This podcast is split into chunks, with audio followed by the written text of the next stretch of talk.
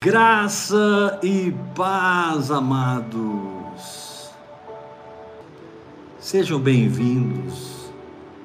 Que o Senhor venha visitar o seu coração e você possa adquirir uma vida de fé e mergulhar em águas profundas.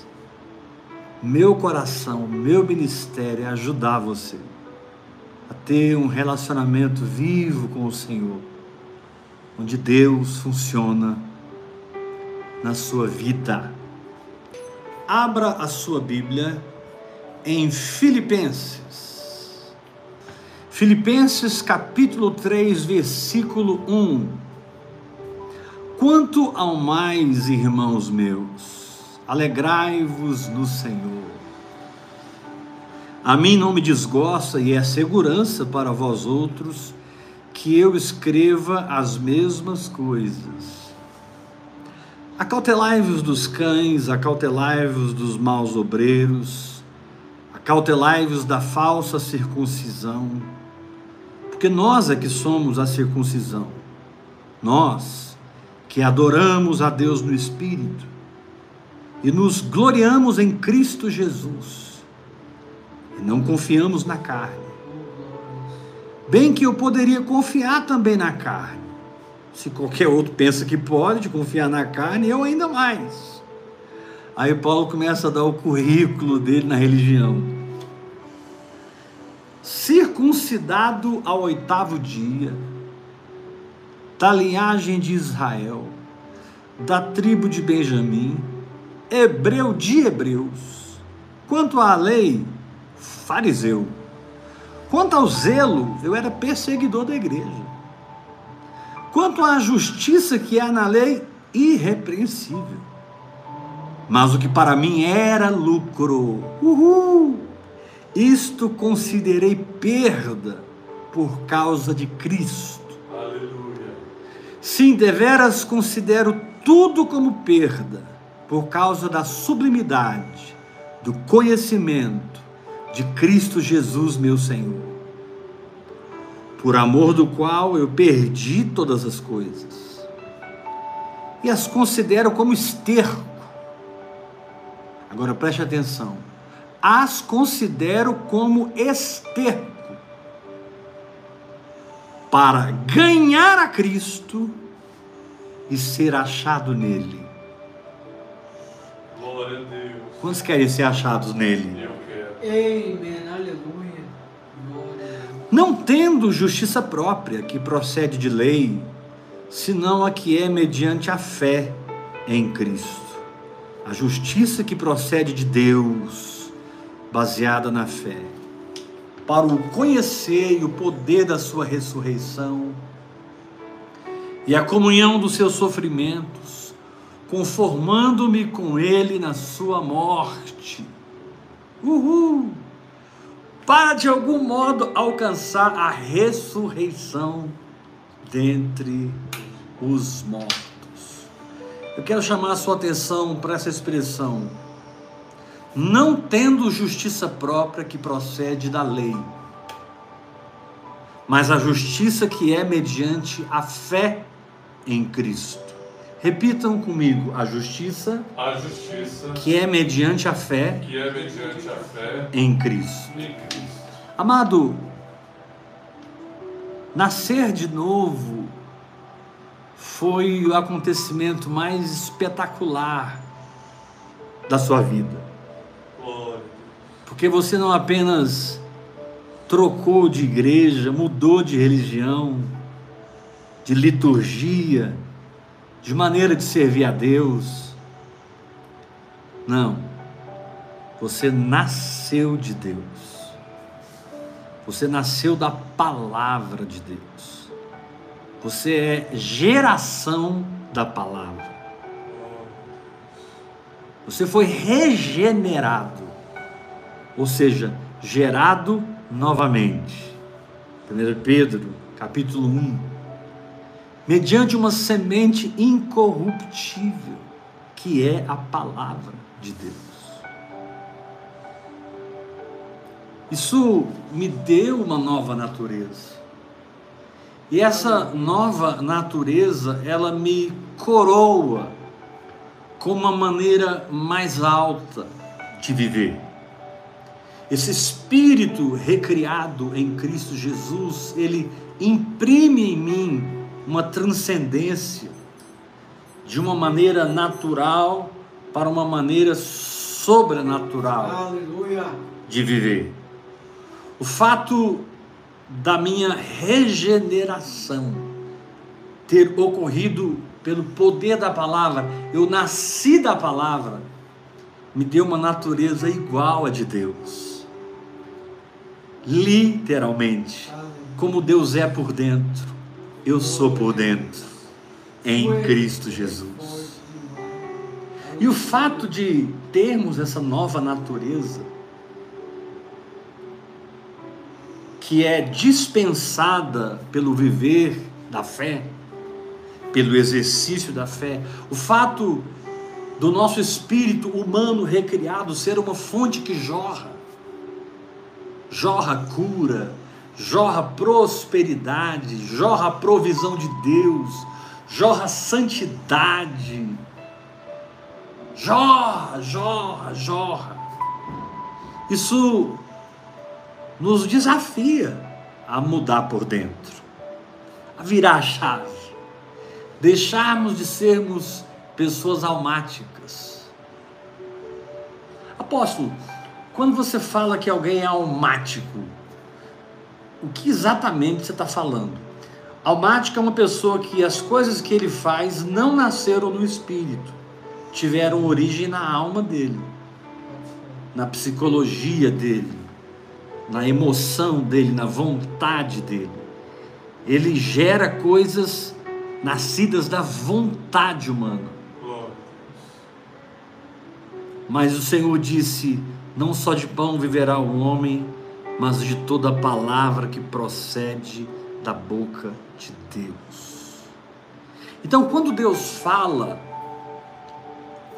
a fala de Deus se identifica com o meu espírito a vibração, a energia, a essência, a substância que a voz de Deus produz dentro do meu espírito é igual ao meu espírito. Aleluia. Por isso, para o nosso espírito recriado é muito fácil crer. É muito simples crer. Deus fala ele vibra na mesma frequência. A palavra de Deus vem, ele energiza na mesma energia. E você então começa a operar em fé naquela realidade. Você começa a viver por fé naquela realidade. Seja ela saúde, finanças, família, trabalho, faculdade, casamento, ministério, Aonde Deus falou e você recebeu, a ponto de agir, apropriando-se da palavra de Deus, aquela condição começa a se desenvolver no seu espírito. E é como uma árvore, em que você rega aquela condição pela constante, pela continuidade do exercício da sua fé. Qual é a importância da oração em línguas nesse aspecto? Do desenvolvimento das realidades do nosso espírito para o mundo visível, do nosso espírito para uma manifestação tangível, do nosso espírito para uma grande colheita de Deus em áreas da nossa vida, que antes éramos envergonhados, humilhados, mas agora nós aprendemos confiar no Senhor, a crer no Senhor. Temos um relacionamento com Ele firmado única e exclusivamente na fé. Glória. Conhecemos Ele única e exclusivamente através da fé. Tocamos dele única e exclusivamente através da fé. O conhecemos por causa da fé. Aleluia. Eu não vou dizer que você não vai sentir nada, Mas não é por sentimentos que você conhece a Deus, é pela fé. Aleluia. Não vou dizer que você não vai cair em risadas transbordantes quando você for visitado por uma unção de alegria. Mas essas risadas não são a sua fé. Sua fé é aquela certeza de um fato que você não vê. E essa certeza é a câmera de intimidade. Deus. É a câmara de intimidade. Essa convicção, ela é o quarto de comunhão. Você entra para o quarto de comunhão porque você crê numa palavra de Deus. E Deus sempre se manifesta porque Deus ele desce sobre a sua palavra. Deus visita a sua palavra. Se ele te encontra plantado numa palavra, você vai encontrá-lo. Se ele te pega agarrado à sua palavra, você vai percebê-lo. Se ele chega e você está adorando a Deus, agradecendo a Deus, ou talvez se arrependendo, mudando sua mente, mudando sua estrutura mental com respeito àquele assunto, ali Deus vai entrar com graça, ali Deus vai entrar com força. Ali Deus vai entrar com providência e você vai continuar se desenvolvendo por dentro, até que por dentro, número um, você se torne igual à palavra que você crê. Até que por dentro, número dois, você tenha poder de manifestar aquela palavra que você crê. Você não apenas ouviu Deus e se desenvolveu naquilo, aquilo, aquilo ganhou forma. Aquilo ganhou forma. A Bíblia diz assim: façamos o homem à nossa imagem, conforme a nossa semelhança. Homem e mulher os criou. Mas no capítulo 2, ele diz: E formou Deus o homem. O homem foi criado no reino do espírito e formado no reino físico. Aleluia. E quando Deus forma o corpo para o homem que já tinha sido criado no capítulo 1, Deus sopra naquele corpo o espírito e o homem se torna uma alma vivente, chamado para se alimentar da árvore da vida Aleluia. e não da árvore do conhecimento do bem e do mal. E em vivendo, se alimentando de vida, e mais vida, e mais vida, esse homem ia deixando de ser uma alma vivente para se tornar espírito vivificante. É o que Paulo diz lá em 1 Coríntios 15. O primeiro homem foi alma vivente. O último homem, o segundo homem, foi espírito vivificante. Então Deus ele está desenvolvendo coisas no seu interior, na sua realidade, na sua história, na sua essência, à medida que você põe a sua fé em ação. E a oração em outras línguas, ela é um suporte, ela é um turbo, ela é um potencializador, ela é um maximizador daquilo que Deus já está fazendo na sua vida, na medida que você escolhe crer e não viver pelos seus sentimentos, não viver pelos seus pensamentos. Às vezes nós somos tão atacados por Satanás na nossa mente. Às vezes ele crava suas unhas tenebrosas nas nossas emoções e torce. E a gente sangra emocionalmente. Mas isso não altera a palavra que Deus nos deu. Nenhuma ação do diabo pode desfazer a ação de Deus no meu espírito. Ou seja, mesmo que eu esteja, como disse Paulo em Efésios 6, passando pelo dia mal, eu posso optar em confiar. Eu posso optar em adorar. Eu posso optar em abrir a minha boca nessa linguagem sobrenatural que traz os mistérios de Deus, que traz o espírito da profecia, que me edifica, que ativa o meu espírito, que me leva a falar com Deus e não com os homens. Aleluia! E você então vai orando em línguas, meditando na palavra, tocando mais na realidade daquela unção que começou um mês atrás, um ano atrás, cinco anos atrás. Você vai ganhando os territórios da sua alma e você vai ganhando os territórios no reino do Espírito. Você vai alcançando algo chamado autoridade espiritual. Aleluia. Aleluia. Você vai sendo coroado com a coroa da vida. Tiago capítulo 1 diz: para aqueles que perseveram na fé, para aqueles que suportam a provação com alegria, para aqueles que atravessam o teste, está preparado para esses que suportam a tribulação, a coroa da vida. O que é a coroa da vida? Não é algo que te aguarda na eternidade. Coroa da vida não é o galardão que você terá.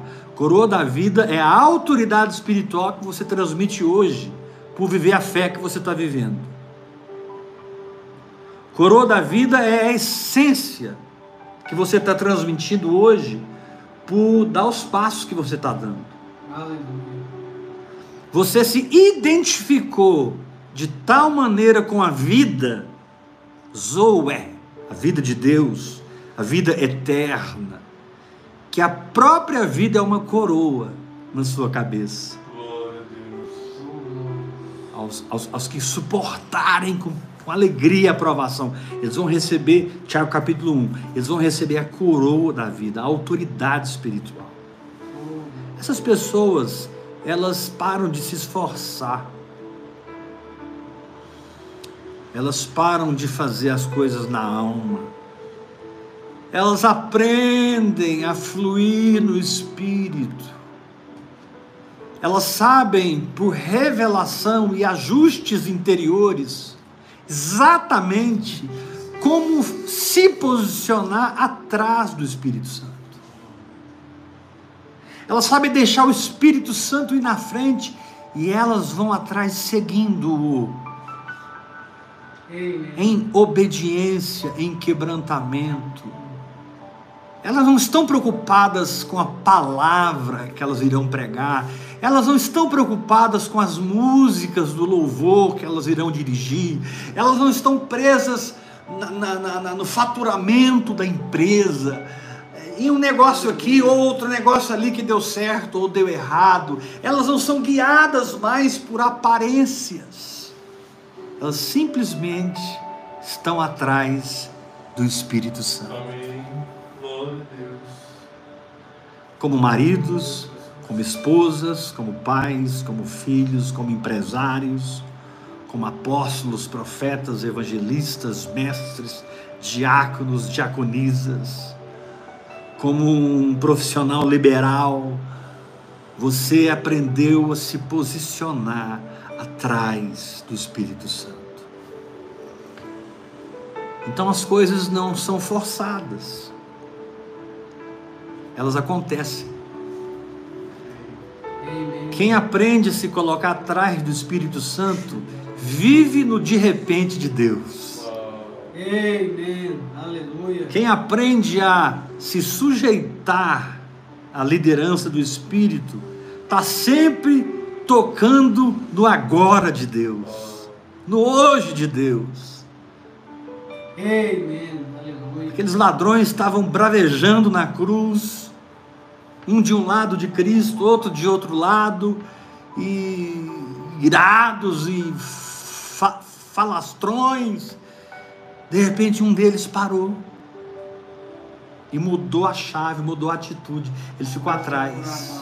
Jesus diz: se você quiser o primeiro lugar, você tem que ir para o último. Aleluia. Se você quiser as primeiras cadeiras, você tem que tomar as últimas cadeiras. E ele então, porque isso fala de uma atitude do nosso coração, aquele ladrão passou para trás de Jesus e disse: Senhor, quando o Senhor entrar no seu reino, lembra de mim. Ele não pediu para ser salvo, ele não pediu perdão dos seus pecados, ele não pediu que Jesus o arrancasse daquela cruz, ele simplesmente reconheceu quem estava do lado dele reconheceu a glória de Deus naquele homem, a presença de Deus naquele homem, a unção, de alguma maneira a santidade de Jesus envolveu aquele ladrão. E ele disse: Lembra de mim quando entrares no teu reino. Jesus olhou bem dentro do olho dele e disse: Hoje. Aleluia. Ei, você que estava enfermo, o Senhor te diz: Hoje você está É. curado. Ei, você que estava apertado financeiramente, o Senhor te diz: Hoje eu trago provisão para sua casa. Ei, você que estava preso em um emaranhado de pecado e alma e fraquezas, o Senhor te diz: Hoje eu sou a tua força e substituo a tua fraqueza pela minha graça. Ei, você que é empresário e tem desejo de ofertar na obra de Deus, de, de sustentar os profetas, os apóstolos. Você que quer fazer parte financeiramente do avivamento, o Senhor te diz: hoje eu te dou uma unção, a unção de José, a unção de Davi, a unção de Salomão, a unção de Abraão, a unção de José de Arimateia. José de Arimateia era um homem riquíssimo, ele tinha uma. ah, um- sei dizer, não é comboio, comboio é de caminhões, né? Ele tinha uma frota, lembrei. José de Arimateia tinha uma frota de navios que iam e traziam especiarias, e ele comercializava e tinha muito dinheiro. E ele deu o túmulo dele novo para Jesus, e Jesus desapareceu, porque Jesus ressuscitou. Aquela situação se volta contra ele e ele fica muitos anos preso. Durante o período em que José de Arimateia esteve preso, ele perdeu tudo que ele tinha. Perdeu tudo. Sabe aquele período em que o Espírito Santo caiu lá em Atos 2, quando a terra tremeu, quando o Espírito Santo desceu na casa de Cornélio? Todo aquele período, José de Arimateia estava preso, esquecido, no completo anonimato. Mas de repente se levanta um governador na Judéia e contam para ele quem foi José de Arimateia e o que ele fez. Esse governador tira ele da prisão, coloca ele como sócio, dá novamente para ele uma frota de navios.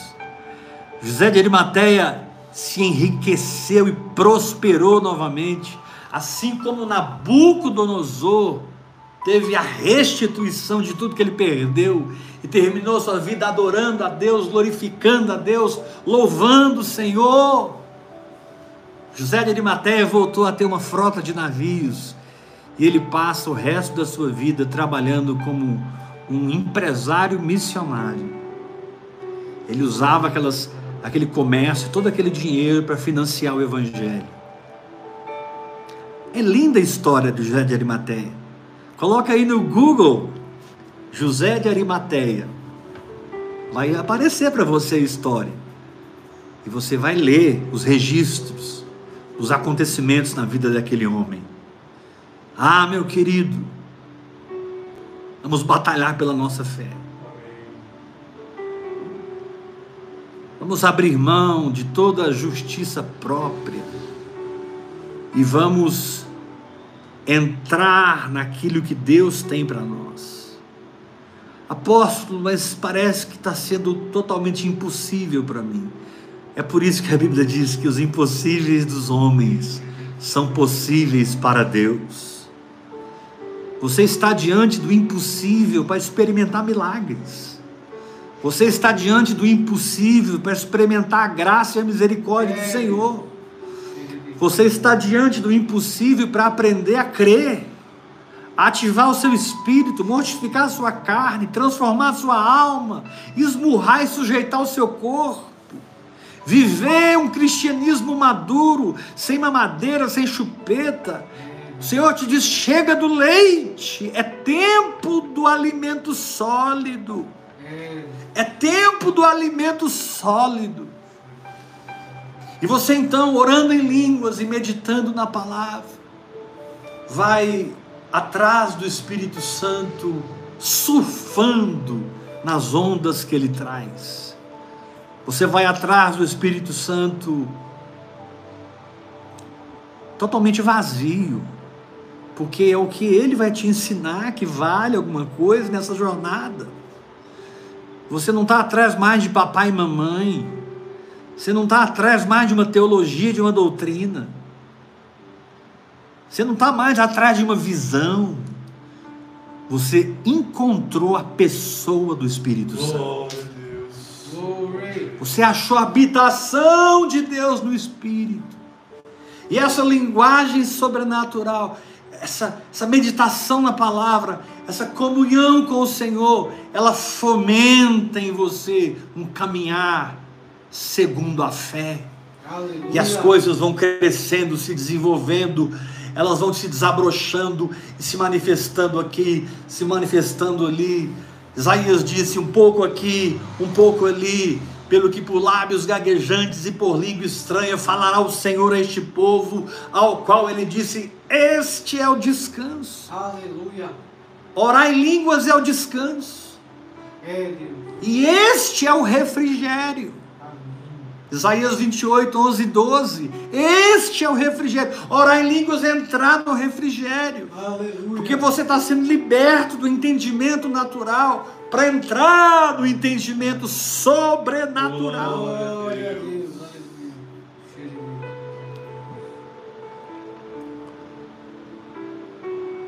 E uma das coisas mais lindas nessa jornada de fé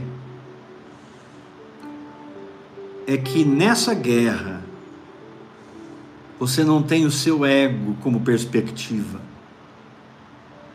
Nessa batalha você não tem os seus sentidos físicos como perspectiva. Nessa batalha você não anda pelo que vê. Nessa batalha você não está em busca de sensações. Nessa batalha você tem em perspectiva Cristo. O escritor de Hebreus disse: olhando firmemente para o Autor e o Consumador da minha fé. Então, não importa o que eu estiver passando, a ordem é clara: não olhe para a circunstância, não olhe para você mesmo, não tente analisar a circunstância pelos seus sentimentos, porque sentimentos mentem. Não tente analisar circunstâncias fora do entendimento do Espírito porque as circunstâncias mentem. O diabo ele não é apenas o pai da mentira porque ele fala mentiras. O diabo é o pai da mentira porque essencialmente ele faz mentiras. E você tem pela fé o poder de desfazer essas mentiras do diabo, destruir as obras do diabo, crendo, tendo Cristo em perspectiva muito simples você ficar curado. Não acredite no seu corpo. Acredite no corpo de Cristo para você. Quando você sentir uma dor, olhe para Jesus e veja nele a sua condição. Quando você se sentir fraco por causa de uma enfermidade, contemple a Cristo e adore-o, porque Ele é a sua cura. Em você pode ter dezenas de sintomas, mas em Jesus há um corpo ressurreto para você. Em Jesus há uma mente divina, edificada, construída, conquistada para ser a sua mentalidade. Nós precisamos aprender a batalhar tendo Cristo em perspectiva. Aleluia. Porque senão você vai ser vencido pelas circunstâncias, porque Circunstâncias, elas vêm e vão. O monte e o vale vem e vai. Tem hora que eu estou no vale e minha alma está abatida. Tem hora que eu estou no monte, eu estou feliz da vida. Entrou aquela oferta, Deus supriu a minha necessidade, eu estou todo feliz. Outra hora eu olho para minha circunstância e eu não vejo muita perspectiva. O medo tenta entrar no meu coração, a insegurança tenta entrar no meu coração, o diabo tenta impor a mentira para nós como verdade. Só que você está liberto de si mesmo. Você está liberto de si mesmo. Você já descobriu, você já descobriu que não é o que sente. Você já descobriu que não é o que pensa. Você já descobriu que não é o que quer ou deseja. Você é o que o seu espírito é. Uma nova natureza em Cristo Jesus. Você passa a operar do seu espírito para o espírito de Jesus, tendo Cristo em perspectiva. Você pode dizer: Tu és a minha cura. E você descansa. Apóstolo, mas os sintomas pioraram, mas você está olhando para Jesus. Apóstolo, mas os sintomas pioraram mais. E daí? Você está andando em fé em Jesus Cristo. Você não crê nos sintomas. Você não crê mais na doença. Você crê na cura que está em Cristo. Você crê na provisão que está em Cristo. Você crê na santidade. Você aceita Cristo como seu tudo. É, Deus. A Bíblia diz que Jesus enche tudo em todas as coisas. Jesus enche tudo em todas as coisas. Meu Deus, o que o diabo pode fazer contra alguém que está liberto de si mesmo? O que as potestades podem fazer contra alguém que não confia mais nos seus cinco sentidos, na orientação da sua carne, nas circunstâncias, mas alguém que está vivendo por uma palavra, firmado numa palavra, habitando numa palavra, o diabo não pode fazer nada, a não ser fugir. Aleluia. Porque é assim que você resiste o diabo. Você resiste o diabo tendo Cristo em perspectiva. Glória a Deus. Amém. Você resiste o diabo quando você para de olhar para si mesmo. É forte, meu Deus. Eu não morri na cruz. Foi Jesus que morreu. Mas quando eu creio, a morte me é acreditada. Amém. Eu não fui sepultado no túmulo de José de Arimateia. Foi Jesus que foi. Mas quando eu creio, o sepultamento de Jesus me é acreditado. Eu não ressuscitei três dias depois. Foi Jesus que ressuscitou. Mas ele ressuscitou para mim. Para que quando eu cresce, a sua ressurreição entrasse na minha conta. A sua glorificação entrasse na minha conta. O derramar do seu espírito entrasse na minha conta. Aleluia. Essa linguagem sobrenatural entrasse na minha conta. A palavra revelada entrasse na minha conta. Agora eu Aleluia. creio e a minha fé me é acreditada como salvação. Eu Aleluia. creio e a minha fé me é acreditada como cura. Aleluia. A minha fé é a minha cura.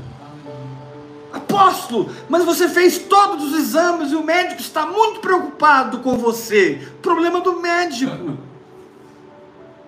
Coitado do médico. Ele foi treinado na alma para ficar preocupado diante desses diagnósticos.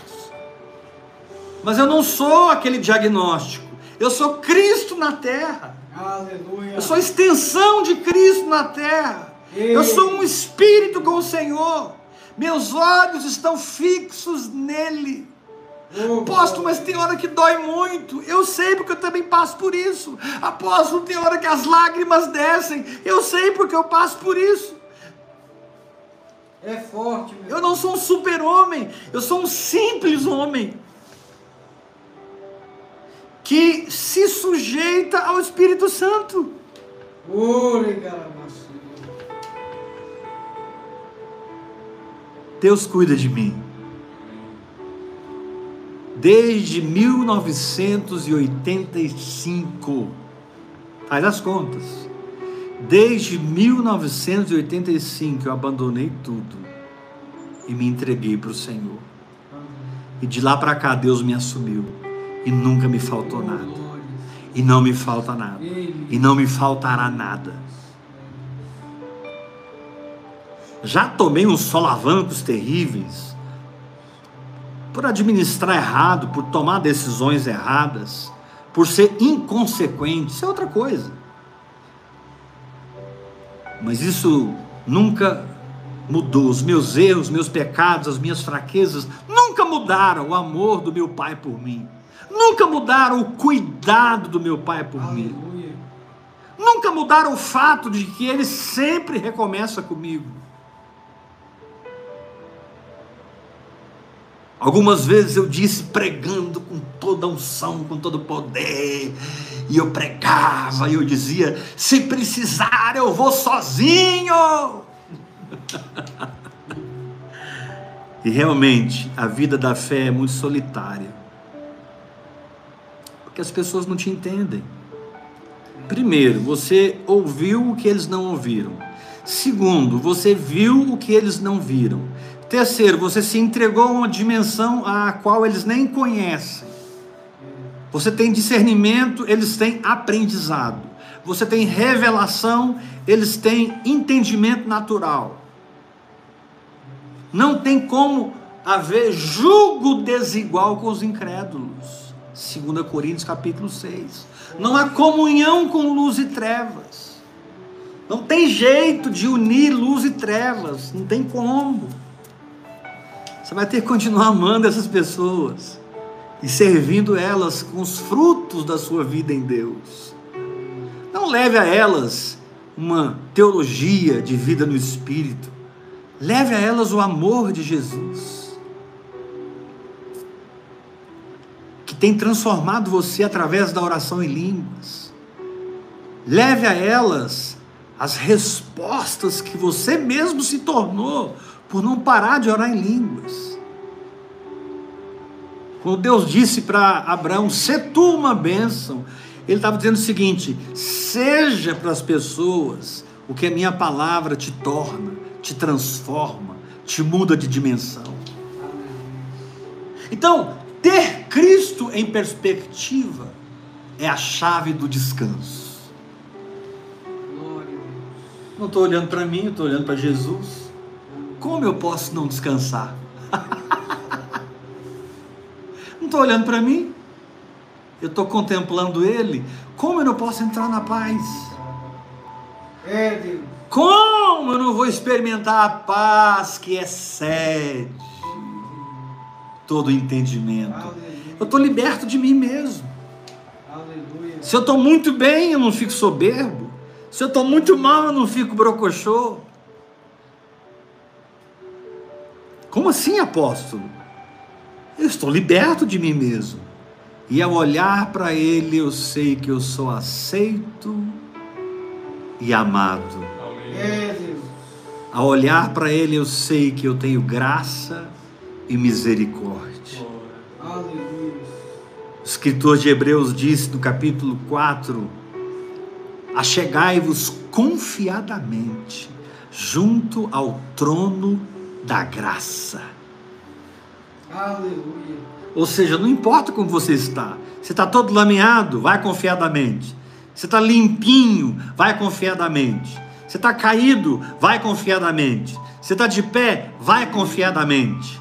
Você aprendeu a viver tendo Cristo em perspectiva. Você aprendeu a batalhar por uma fé que é centrada em Cristo e não na sua experiência. É, Deus, é forte. As pessoas precisam tocar na experiência de Cristo através de você e não na sua experiência através da justiça própria, através do esforço próprio, através da religiosidade, através da, da santidade própria, de, de alguém que egoísta, soberbo, introspectivo. Não existe lugar para introspecção para quem vive no Espírito, porque você fica tão fascinado com Cristo, você fica tão apaixonado por Cristo, que você vai, sabe, é uma coisa automática, é uma coisa natural. Você vai se libertando de você mesmo simplesmente por ter Jesus perto de você. Amém.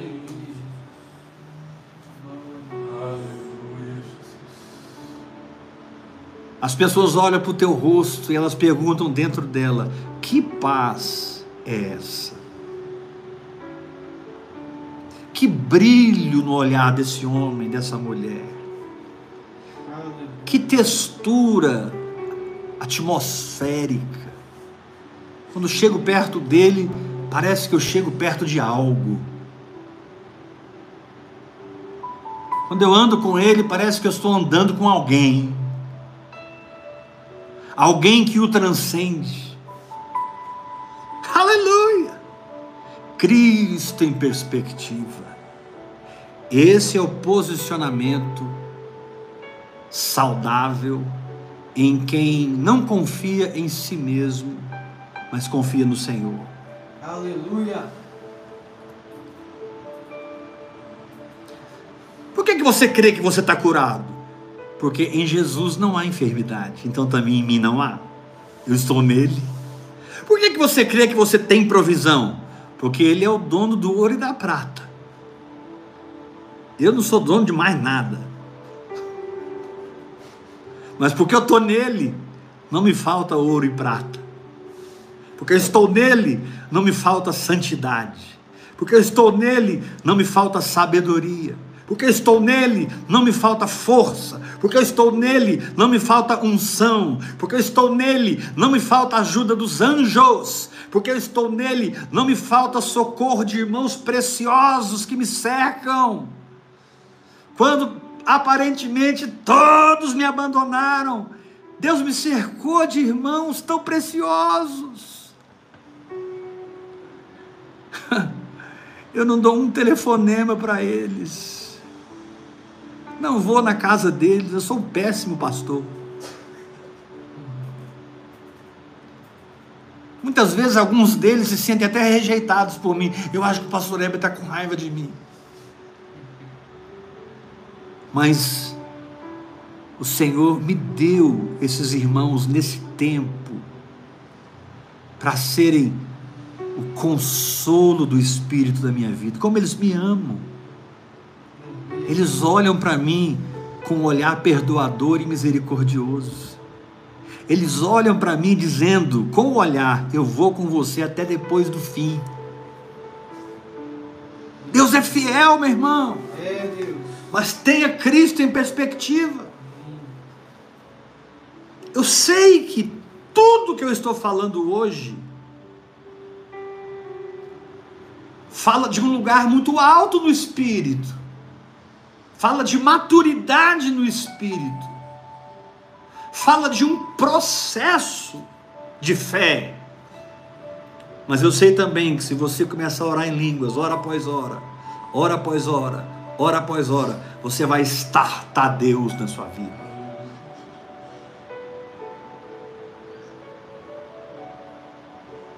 Quando te perguntarem, ah, você leu aquele livro? Você vai dizer, não. Ah, você tem, você conhece fulano de tal? É, Eu vou te dar aqui o endereço dele na internet. E você vai dizer, não. Não, não conheço fulano. "Ah, Mas está todo mundo ouvindo ele. Não, eu não estou ouvindo ele, não. Eu não estou atrás de nada, eu já encontrei. Eu já encontrei. Isso não é soberba, meu irmão. Isso é libertação. Porque não é uma vida onde eu faço o que eu quero. É uma vida onde eu vou onde ele vai. Falo o que ele fala. Penso o que ele pensa. Sinto o que ele sente. Eu me torno uma expressão de Cristo. Eu me torno um canal de Cristo. Como eu sempre digo, eu sou o cano escondido na parede, por onde a água jorra. Por isso, meu irmão, eu te chamo para ser o mantenedor dessa obra. Por isso eu te chamo para ofertar nessa obra. Agora, por favor, com muito amor no meu coração, não pare de me assistir agora porque eu vou falar de oferta. Não me julgue. A Bíblia fala de oferta de Gênesis a Apocalipse.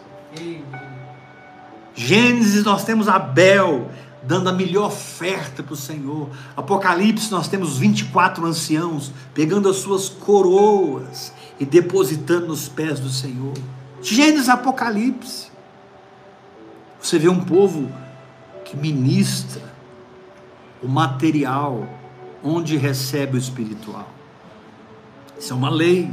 Gálatas 6,6.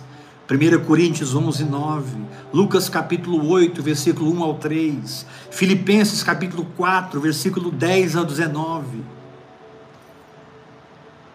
Depois você pode rebominar essa palavra e ler esses textos. 2 Coríntios capítulo 9, cada um contribua segundo propôs no coração, não com tristeza, nem por necessidade, porque Deus ama quem dá com alegria. Eu profetizo uma unção de prosperidade na sua vida. Mas o próximo, ele sente assim: é melhor dar do que receber. Porque quem dá, dá porque tem. É melhor dar do que receber. Você precisa rasgar sua vida financeira, comece a dar. Comece a ofertar dê passos de fé, ouça o Espírito Santo, obedeça o Espírito Santo. O Espírito Santo é a pessoa mais interessada na sua prosperidade. Apóstolo, eu quero ofertar na sua vida. Eu quero que você seja meu pai na fé. Eu quero ser seu filho. Eu quero ser sua filha. Você discipula mulheres. Discipulo. Jesus tinha muitas mulheres que ele discipulava. Paulo tinha muitas mulheres que ele discipulava. Eu discipulo homens e mulheres. Como eu faço para ofertar?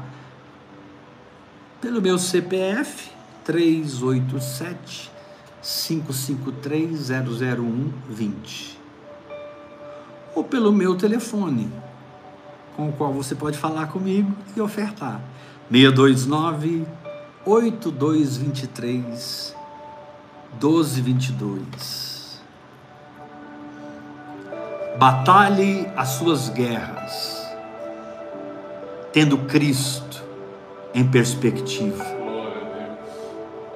Porque quando você tem Cristo em perspectiva, o que Ele é, é acreditado na sua conta. E a sua fé se torna a sua cura. Sua fé se torna a restauração da sua alma. Sua fé se torna a mortificação da sua carne. Como Jesus dizia: pode ir, sua fé te salvou. Ei, pode ir, tua fé te salvou. Tua fé te curou. Tua fé. Aleluia. Graça, Graça e, e paz. paz. Graça e paz